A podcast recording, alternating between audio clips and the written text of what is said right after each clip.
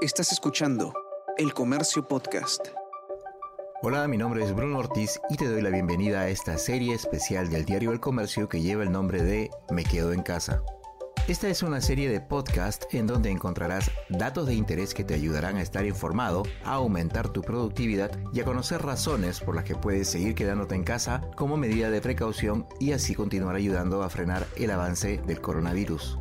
Esta semana hablaremos sobre las mamás, pero particularmente sobre aquellas cuya experiencia con la maternidad ha estado directamente ligada con la pandemia.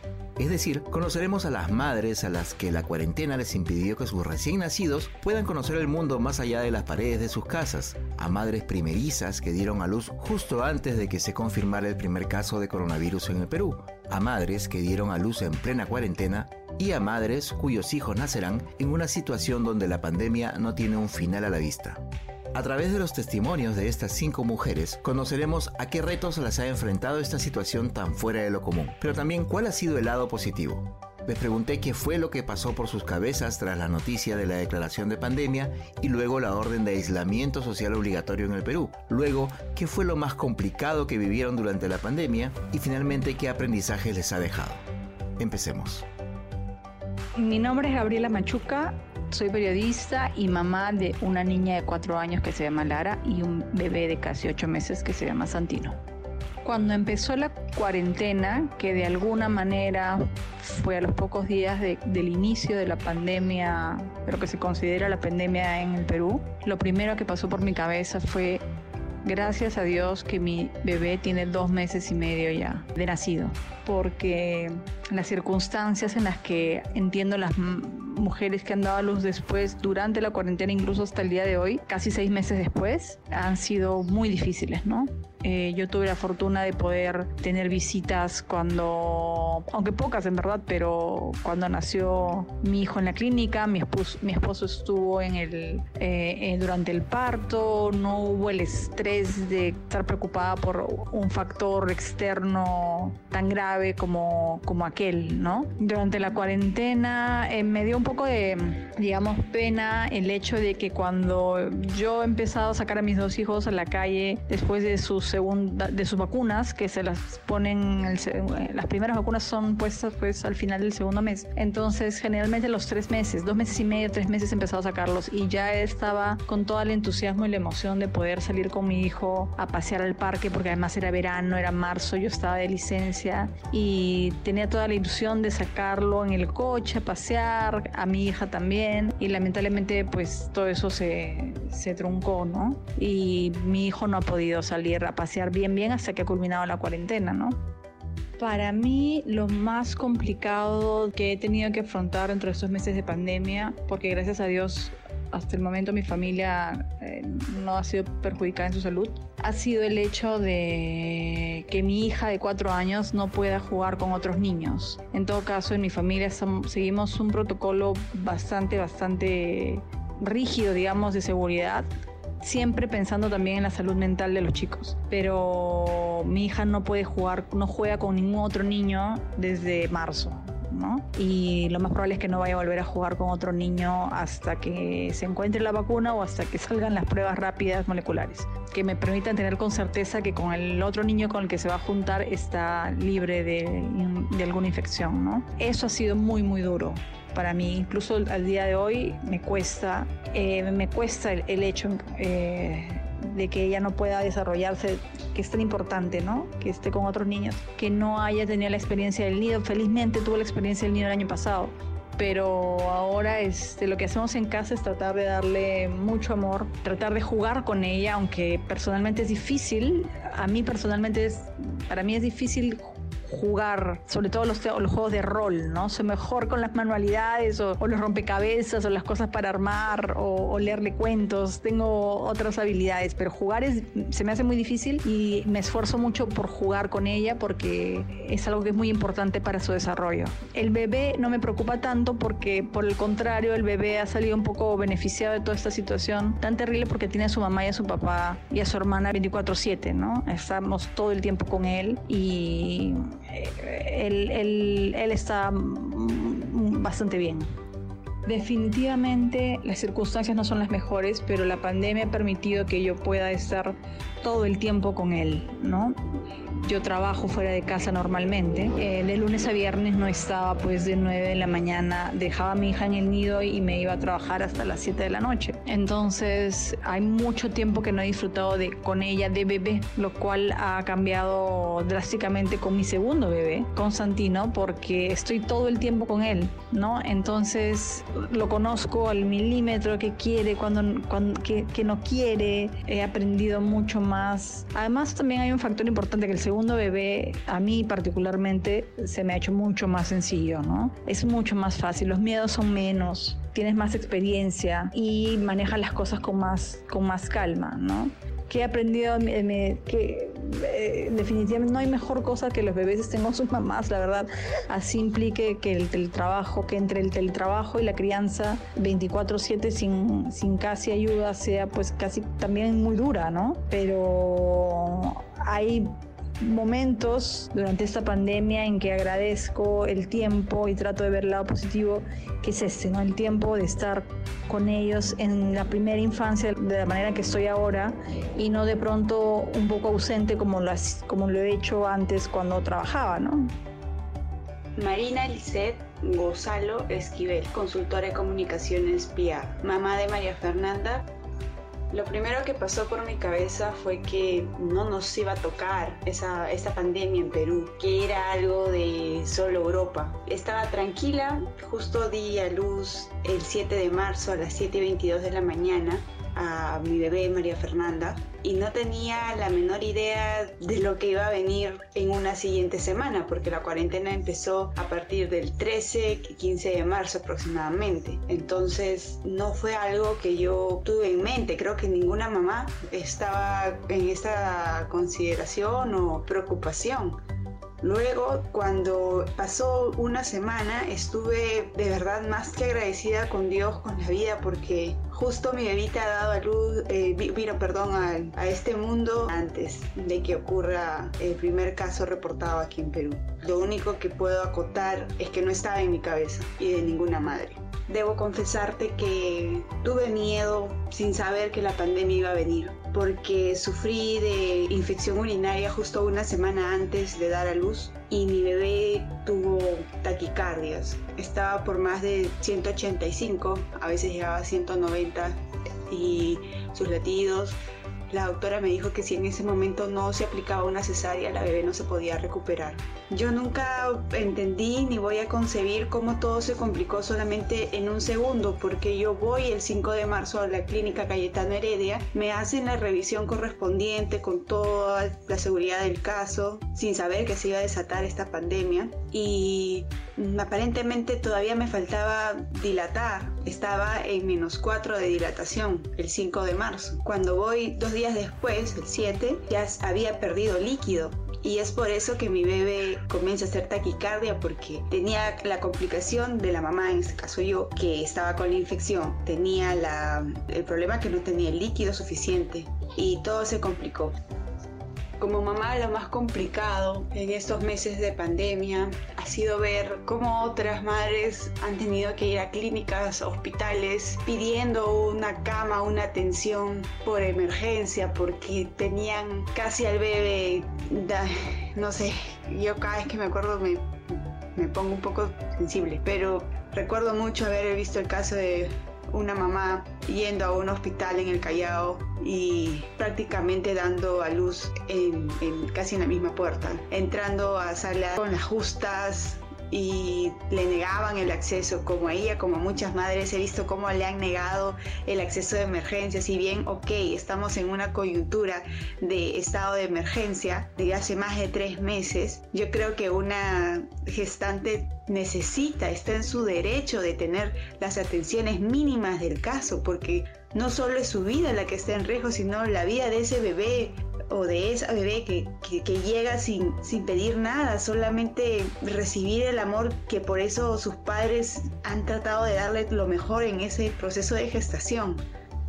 Lo mejor que me ha podido pasar en esta pandemia en relación con mi bebé y he podido aprender es que una mamá saca fuerzas de donde sea. Pero lo más importante es que no hay límites. No hay límites así estés frente a una guerra mundial, a una pandemia, a una amenaza hasta de muerte. De verdad que no hay límite. Porque gracias a esta pandemia he podido fortalecerme como persona, como mamá, como mujer, como peruana, como alguien que de verdad quiere aportar, quiere ayudar. Y no solo lo digo de la boca para afuera, sino porque de verdad hay mucha injusticia, muchísima, mucha burocracia a nivel de salud en este país. Pero este país es en el que vivimos y creo que si cada uno de verdad se pone una mano en el corazón y deja de ser tan mezquino, puede dar, aunque sea una palabra de aliento, usar correctamente su mascarilla, lavarse las manos, el distanciamiento social.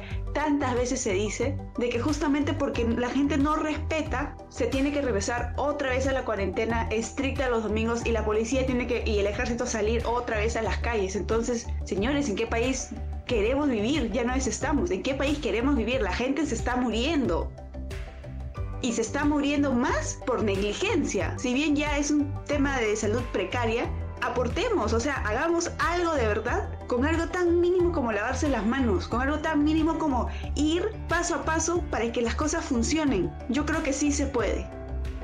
Algo que puedo resaltar y espero que este testimonio llegue a más personas es que lamentablemente tengo a mi papá con diabetes. Mi mamá trabaja en, un hospital de tecnólogo médico todos los días ella tiene que estar frente a, casos y, y se expone. Y en algún momento hemos sido cuatro personas vulnerables en un solo hogar. Hasta cinco, contando a mi abuelita de 90 años.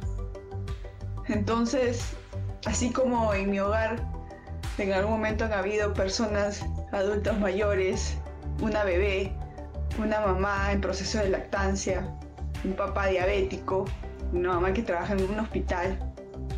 Creo que es un punto para tratar de salir adelante, porque sé que hay personas que las pasan peores.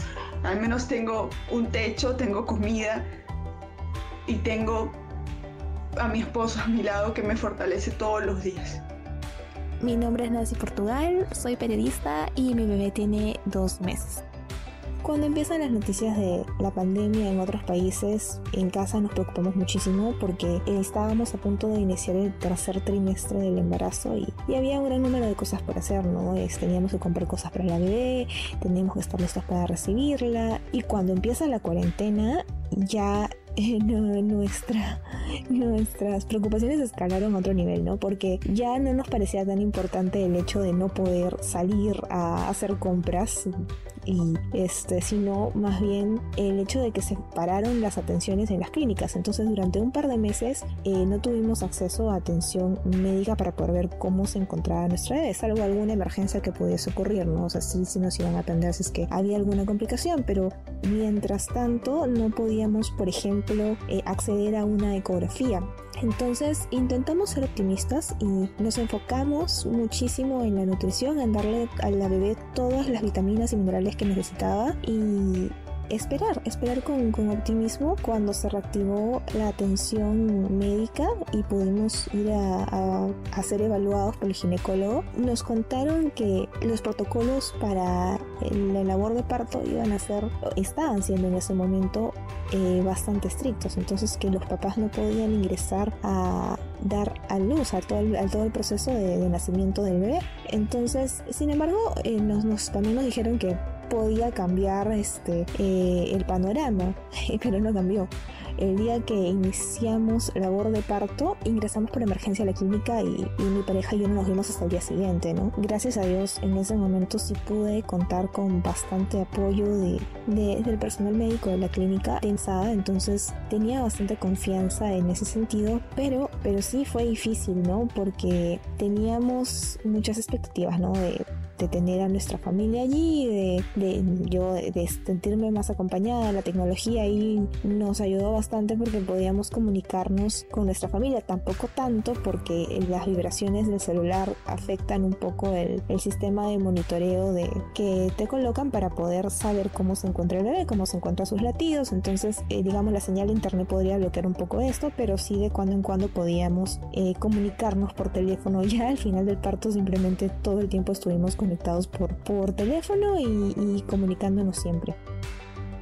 Lo más complicado de estos meses fue adaptarnos a una nueva normalidad que era muy diferente de la expectativa que teníamos como familia. Queríamos integrar a nuestra bebé desde el primer día, que la conozcan, que conozca a sus abuelos, a sus tíos. Eh, y había mucha emoción alrededor de su nacimiento. Eh, nosotros somos papás primerizos y tuvimos que aprender muy, muy rápido a cuidar solos a nuestra bebé. La tecnología se volvió nuestra aliada porque a través de fotos, de videos, pudimos hacer partícipes a nuestros familiares del nacimiento, de su crecimiento, de su desarrollo durante este primer par de meses en los cuales nos encontrábamos en cuarentena y no podíamos, no podíamos recibir a ningún familiar durante ese momento.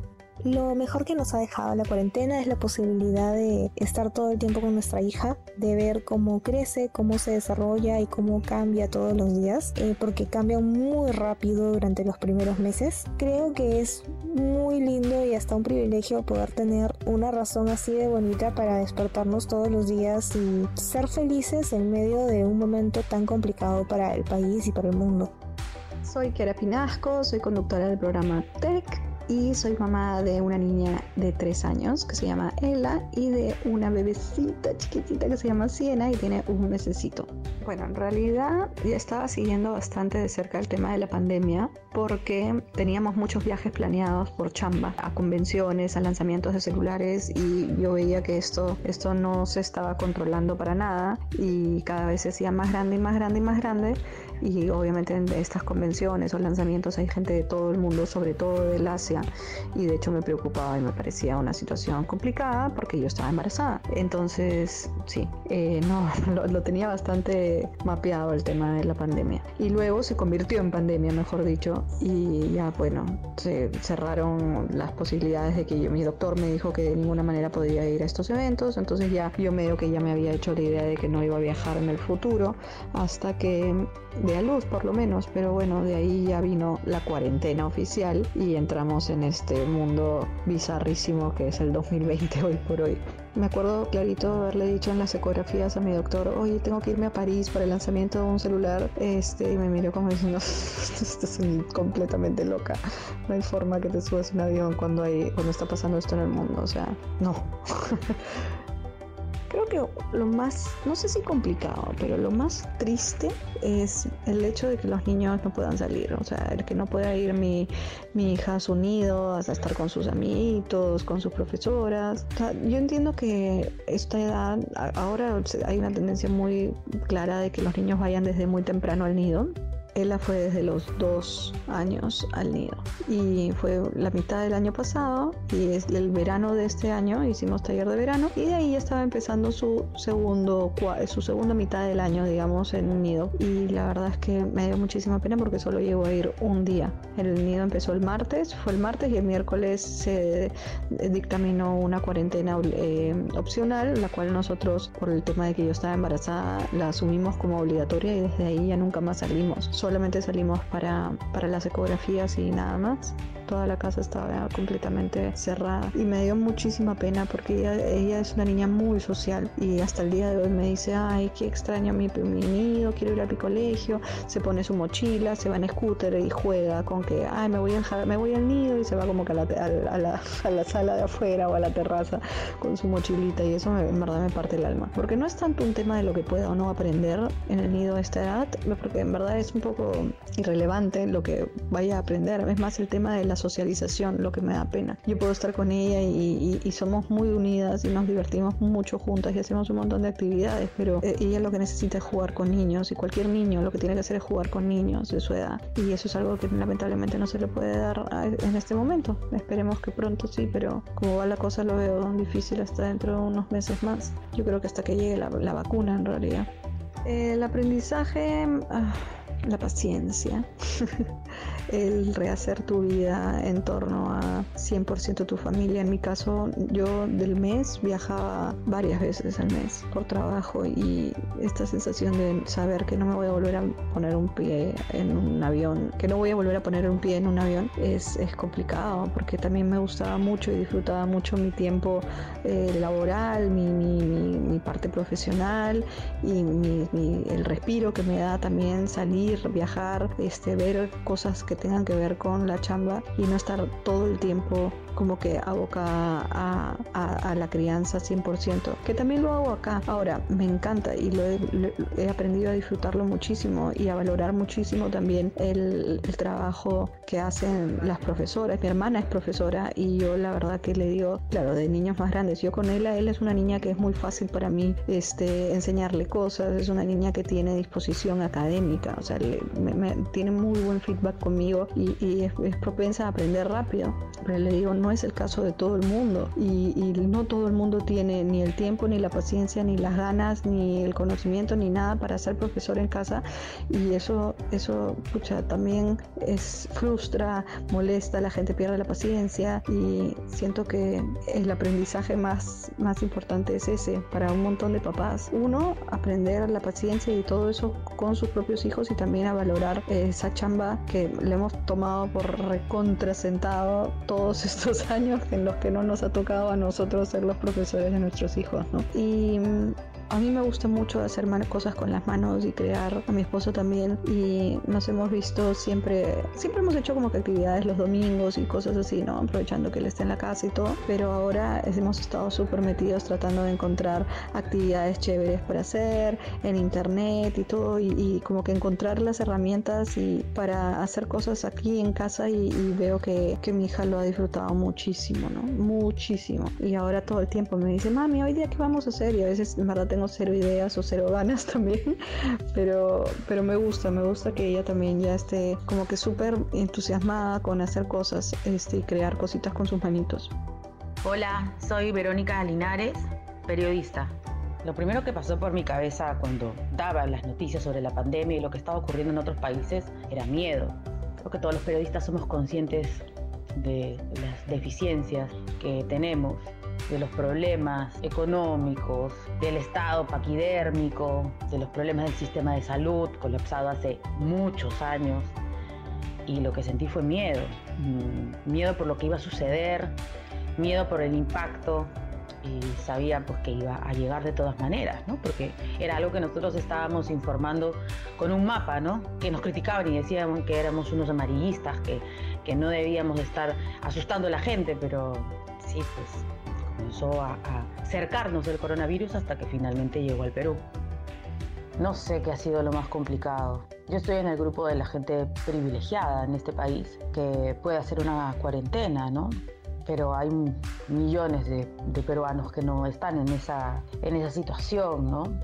En lo personal, pues obviamente no poder estar con la familia, tratar de explicarle a un niño de 7 años que no puede salir a ningún sitio durante mucho tiempo, estar embarazada, traer un nuevo niño al mundo en estas circunstancias y que nadie lo pueda ver, que sus abuelos que tienen mucha ilusión no, no lo van a poder ver, no van a poder venir, yo no voy a poder ir a verlos. Eso en el ámbito personal, ¿no? Y de ahí como profesional, pues es muy duro, de verdad, este, tener que pasar el, sufrimiento de la gente, ¿no? La desesperación y, eso también te genera cierta impotencia, ¿no? Porque no tienes cómo ayudarlos, ¿no? Cada, día presentamos casos dramáticos de familias a los que no les entregan los restos de sus seres queridos, uh, gente a las que hacen cola y les dicen que se vayan en emergencia porque ya no hay cupo, o gente que está ya hospitalizada y le dicen que tienen que hacer, estar en lista de espera para poder acceder a un servicio mejor, a UCI, las medias verdades de los políticos, de los gobernantes, las peleas en las redes sociales, la histeria de la gente. Creo que es algo normal además, ¿no? O sea, además que ya de por sí estábamos eh, metidos en un círculo de violencia en nuestro país, con esto de la cuarentena creo que todo se ha exacerbado, ¿no? Eso es, eso es complicado, es muy, muy duro. Ahora escucha todo lo políticos que hay que unirnos, ¿no? Y piden eso y parece utópico, ¿no? Porque venimos peleándonos hace muchos años entre todos y de buenas a primeras no es tan fácil voltear la página, parece, ¿no? Creo que eso es lo más complicado. En lo personal, le puse una pausa a mi vida. He tenido que rehacer mis prioridades. Eso creo que ha sido bueno porque ha sido como a golpes, ¿no? Yo llevaba una vida bastante ajetreada por mi horario, mis horarios de trabajo, una serie de terapias con mi hijo y un montón de cosas y vivía siempre así muy acelerada, ¿no? Y lo hacía vivir a él y a toda mi familia muy acelerada. Pero de pronto el encierro ha sido, y la cuarentena, poner un stop, ¿no? Una pausa, decir, un ratito, ¿estás seguro que estás haciendo bien esto? ¿Qué es lo, realmente importante, no? Esa, esa, reflexión he tenido que hacer en, esta época. Y además, lo que más me ha conmovido es la solidaridad de la gente, ¿no? El ver cómo personas que tienen muy, muy, muy poco mm, tienen esta capacidad de, de, desprendimiento y de pensar en el otro para poder ayudar. Y eso es lo que siempre vemos en nuestro país cada vez que hay situaciones críticas, pero esta es la más extrema que hemos vivido, ¿no? Sobre la gestación específicamente, no sé, la verdad. ha sido una, un embarazo bastante raro, porque ya he vivido otro, ¿no? Las que son primerizas de repente tienen otro, otra sensación, pero esta es una gestación distinta, ¿no? Una gestación donde, no sé, no, no, no, puedo decir que, es, triste, porque no lo es, porque la ilusión de ser mamá otra vez y de darle una hermanita a mi hijo me, me anima mucho, ¿no? Me, entusiasma. Pero no puedo dejar de pensar que vienen estas circunstancias muy duras y solamente pienso en, en, que esto no va a ser para siempre y que espero que cuando mi hija cumpla un año pues se pueda salir a pasear con ella, ¿no? Y llevarla al parque, ojalá, y que su familia la pueda conocer. Bueno, hace mucho tiempo que yo quería ser mamá otra vez, pero no llegábamos a un consenso en la casa. Hemos padecido muchos temas médicos con, con Fabio durante los cuatro primeros años por eso conozco muy bien el sistema de salud en nuestro país, el privado y el estatal. Este, he viajado a otros países también buscando respuestas médicas, por eso me permito hacer comparaciones y conozco bien nuestra realidad. Entonces eso hizo que durante esos cuatro años no llegáramos pues a un, consenso ¿no? familiar sobre tener otro bebé. Y eso hacía que pase el tiempo, Así que ahora que, que, finalmente, bueno, el año pasado que finalmente nos decidimos, no fue tan rápido, pues, ¿no? Hasta que nos enteramos este año, inicios de año, de la noticia linda. Y bueno, lo único que quiero es que salga sana, que esté bien, de no tratar de pasarle los, los temores que todos tenemos en esta época y tratar de hacer que su vida sea lo más normal posible a pesar de estas cosas tan extrañas que estamos viviendo, ¿no?